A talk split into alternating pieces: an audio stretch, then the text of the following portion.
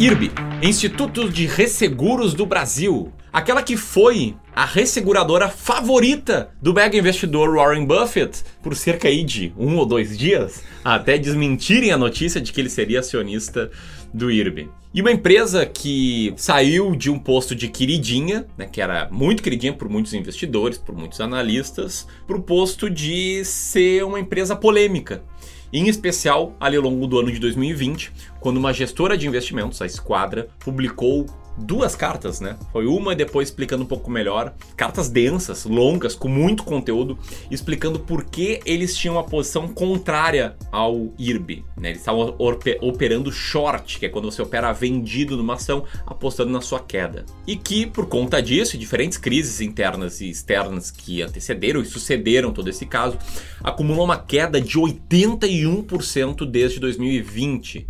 Ou seja, quem investiu 10 mil reais lá agora tem 2 mil, quem investiu 100 mil, agora tem mais ou menos 20 mil reais. O que pegou muita gente na contramão, porque como eu já citei, o IRB aí era uma empresa muito queridinha pelo mercado. Bom, grande ponto é, com toda essa queda, com toda essa polêmica, será que essa empresa agora ficou barata? Será que é hora de comprar? Ou se você tem na carteira, será que é hora de vender? E os resultados que ela divulgou recentemente, como é que foram, como é que eles foram recebidos pelo mercado? Enfim, nos próximos minutos eu e o José aqui vamos falar sobre tudo isso. E é importante, né, antes de mais nada, deixar claro que o nome do vídeo é comprar ou vender, né? A gente faz uh, muitas provocações sobre estratégia de investimento, sobre uh, qualidades que um bom investidor tem que ter para o longo prazo, mas o fato é, a gente não faz recomendações. Primeiro, a gente nem pode fazer recomendações, porque não somos analistas, somos gestores de investimentos, né? Falando como o Clube do Valor. O Clube do Valor é uma empresa gestora de investimentos. Eu, Ramiro, sou diretor de gestão. Então, não posso fazer recomendações, mas eu não só posso, como devo. É um dever legal com a CVM ser super transparente e abrir aí a público informações claras, precisas sobre as posições que a gente tem em carteira e, e sobre as posições que a gente não tem, explicando por que a gente não tem. Então, né, é isso que a gente vai fazer aqui hoje e trazer aí vários pontos muito importantes para você evoluir como investidor, beleza? Já falamos muito, então vamos rodar a vinheta aí. Se você gostar do vídeo em algum momento, deixa um like nele, se inscreve no canal e aquela coisa de sempre. Bora lá!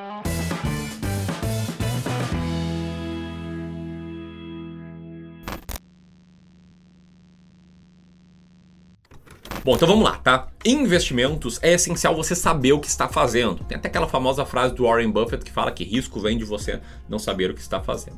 Aqui no Clube do Valor a gente defende muito que todo investidor precisa ter uma estratégia clara que ele entenda e consiga seguir. Então, quando a gente fala que a pessoa precisa saber o que está fazendo, ela precisa dominar a estratégia. Só que tem outras linhas de investimentos, tem outras filosofias de investimentos e tem aí dois grupos de pessoas. Primeiro, aquelas pessoas que concentram mais a carteira, diferentemente da gente, em que nosso fundo de ações tem 20 diferentes ações, tem aquela galera que compra uma, duas, três, apenas cinco diferentes ações. E como a IRB, como o IRB era uma empresa muito queridinha, tem muita gente que infelizmente aí estava concentrado nela, quebrou a cara e ficou desesperado, ou talvez ainda esteja desesperado, meio que sem, faz, sem saber o que fazer.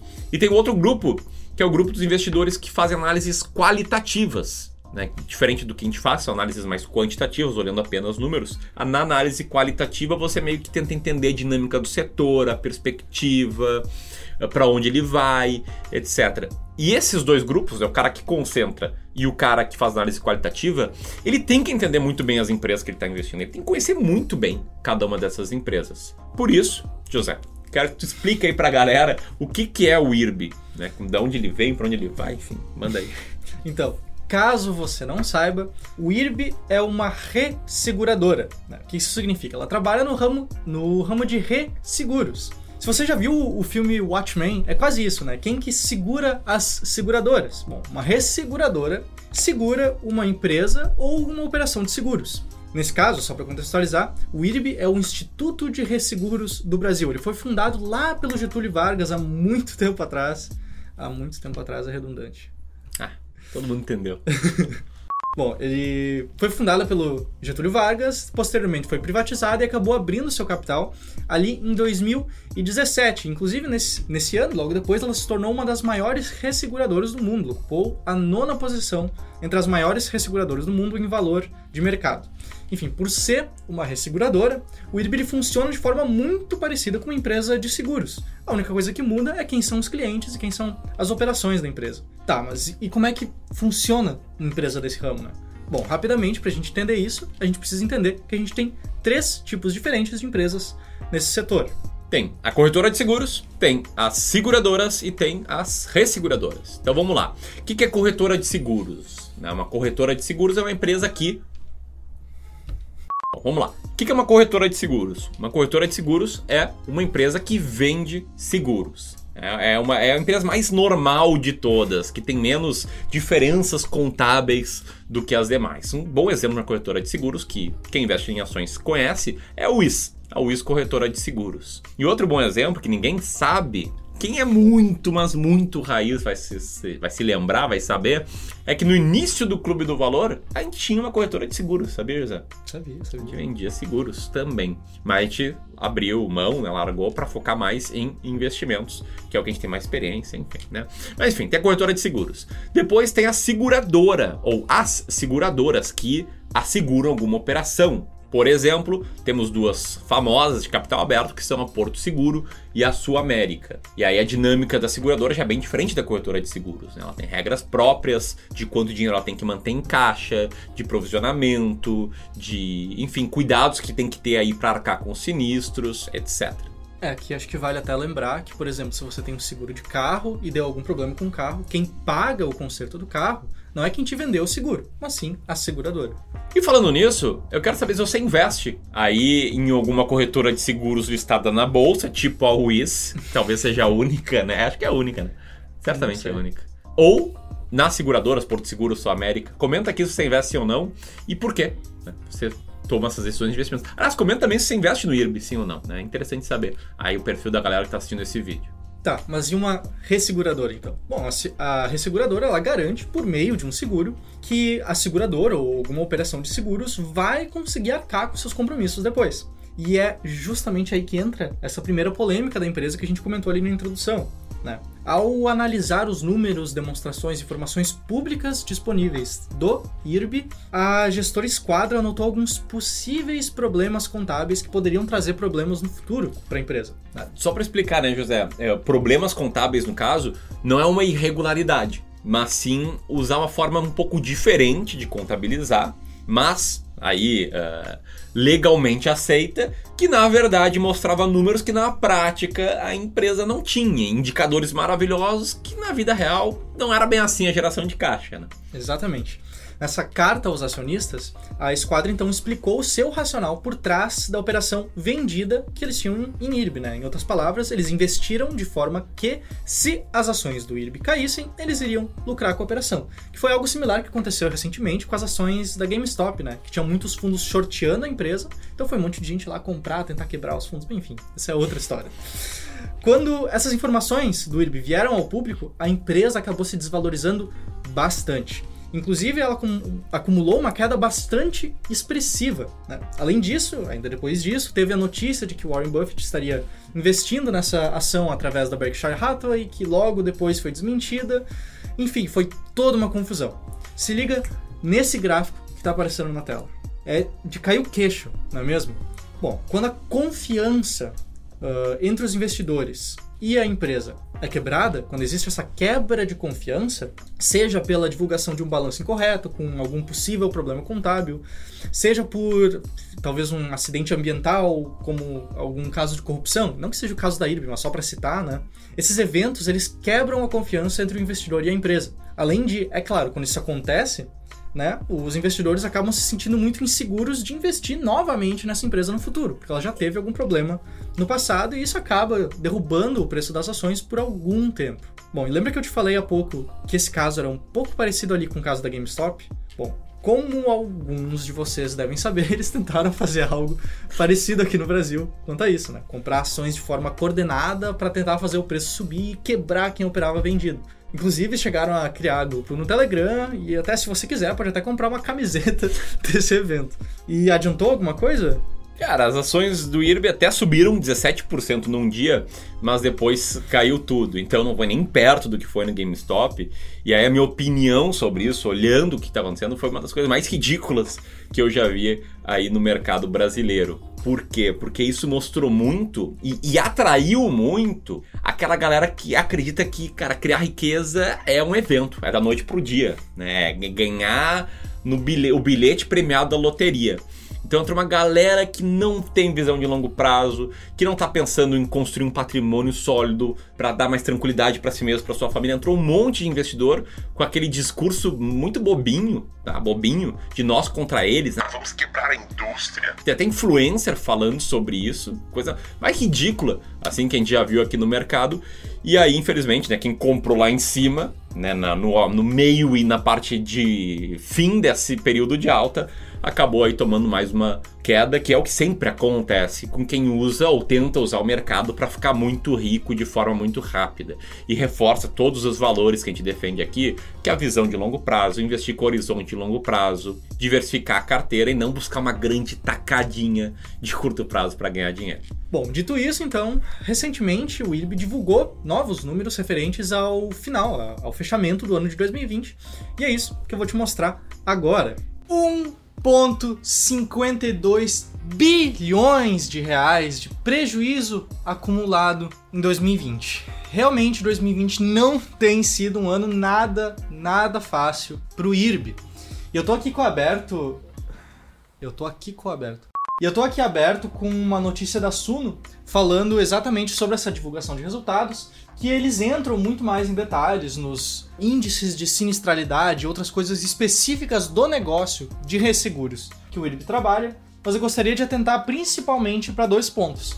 Primeiro, para o lucro líquido negativo acumulado, tanto no último trimestre como no último ano como um todo, que acabou resultando nesses 1,52 bilhões de reais de prejuízo, como também na crise de credibilidade admitida pela empresa. Como a gente acabou de falar nesse vídeo aqui, quando uma empresa tem problemas com a credibilidade, com a confiança entre a empresa e os investidores, acaba tendo uma quebra de confiança, obviamente. Os investidores veem menos valor do que existe de fato na companhia. Então isso acaba fazendo com que o preço caia naturalmente. Inclusive, a própria empresa admite isso. Né? Num comunicado, o presidente do IRB, o Antônio Castro dos Santos, ele reconheceu as várias irregularidades e vários desafios que o IRB teve que enfrentar ao longo do ano, incluindo a troca ali do conselho, a troca dos, ah, de toda a diretoria executiva da empresa. E se a gente for entrar em mais detalhes nos números, e aqui eu vou entrar só na parte do lucro líquido da empresa, o que a gente vê é que realmente a empresa estava tendo uma boa performance ali em 2019,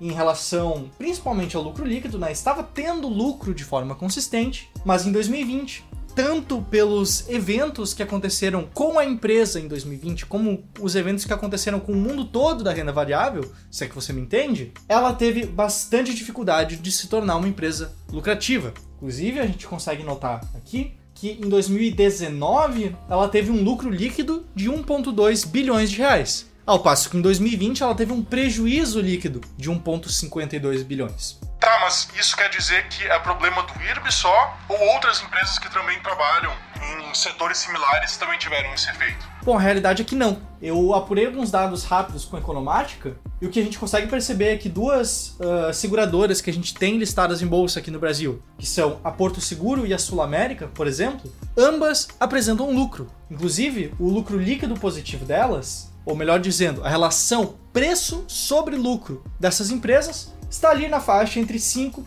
e 10 vezes. Ao passo que a relação preço sobre lucro do IRB sequer pode ser levada em consideração. Como a empresa tem lucro líquido negativo, o indicador ele não pode ser analisado. E o mesmo acontece com a relação preço por valor patrimonial, que aí não olha para o lucro líquido da empresa, mas sim para o valor patrimonial dela. Como a empresa está passando por dificuldades, infelizmente esse é um indicador que, comparado com as outras empresas que tem operações similares, não são iguais, né? O Porto Seguro e a Sul América são seguradoras e não resseguradoras como o IRB, mas mesmo assim, comparando, a gente vê que pelo indicador de preço por valor patrimonial, a empresa está hoje também um pouco mais cara do que seus pares. Lembrando sempre, é claro, que essa é uma análise de dados históricos. Nós não estamos projetando lucros futuros, não estamos projetando recuperação da empresa, turnaround ou qualquer coisa do tipo. Aqui é uma análise de dados, de fatos que a gente tem para analisar. Aqui, no Clube do Valor, nós não fazemos projeções sobre o futuro. Na nossa visão, uma análise de dados históricos e da confiabilidade, da estabilidade, da repetibilidade desses dados acabam trazendo sim um bom resultado no longo prazo. E voltando aqui, Clube do Valor, ele investe no IRB, sim ou não? Direto ao ponto, tá? Não, a gente não investe no IRB e a gente nunca vai investir no IRB. E você pode estar. Não, mas como assim? Por quê? Você não envolve empresas polêmicas? Você não achou que ficou barata? Porque muitas vezes né, um evento como esse torna uma empresa barata. E a resposta é nenhuma dessas, tá? Lá no início do vídeo eu comentei que o investidor tem que saber o que está fazendo. O cara que segue uma estratégia clara, quantitativa, como a gente faz, ele tem que entender muito bem a estratégia, como ela funciona, os resultados potenciais, etc. Ou o cara que vai concentrar a carteira investir de forma qualitativa tem que conhecer bem as empresas que ele está investindo. E o fato é, a gente segue uma estratégia aqui na empresa, no Clube do Valor, para selecionar as ações para o nosso fundo, a gente tem um fundo de ações do Clube do Valor, que é uma estratégia que olha para o EBIT, na verdade, para uma, uma, modificação que a gente faz no EBIT, transformando em lucro operacional, e dividindo ele pelo Total Enterprise Value, que é o valor total que alguém tem que pagar para comprar uma empresa, que é a soma do preço da empresa, do valor de mercado dela, com a dívida que ela tem, reduzindo o caixa. Por quê? Porque quando alguém compra uma empresa, essa pessoa assume a dívida e também assume o caixa. E aí, seguradoras e resseguradoras têm que ter muito dinheiro em caixa, pela natureza das suas operações. Só que esse dinheiro não é dela. É dela, mas momentaneamente, porque tem provisões para os sinistros que ela vai ter que pagar. Então, se a gente fosse colocar essas empresas aí no nosso ranking de seleção de ações, elas seriam sempre as mais baratas, porque elas têm muito dinheiro em caixa. E por isso, a gente não investe em seguradoras ou resseguradoras, seguindo bem aí a cartilha, né? De como essa estratégia funciona nos Estados Unidos, do pessoal que construiu essa estratégia, beleza? E falando em estratégia de investimentos e falando assim como a gente pode te ajudar a investir com maior estratégia, nessa semana aqui a gente está rodando um formulário online que qualquer pessoa pode preencher. Obviamente, o preenchimento é gratuito, para que você entenda como é que a gente pode te ajudar. Se quiser estreitar aí seu relacionamento com o Clube do Valor, o link vai estar ali em cima da cabeça do José, no canto aí desse vídeo, e a gente vai colocar aqui nos comentários também, na descrição. É um formulário que você preenche lá, e aí talvez pode ser que alguém da nossa equipe entre em contato contigo para te ajudar aí como investir melhor, explicar o que o Clube do Valor faz, etc e tal. Tamo junto? Então era isso. Se você curtiu esse vídeo, compartilhe com mais e mais pessoas, preenche o formulário. Vai ser bacana aí conversar contigo. Um abraço, até mais. Até mais.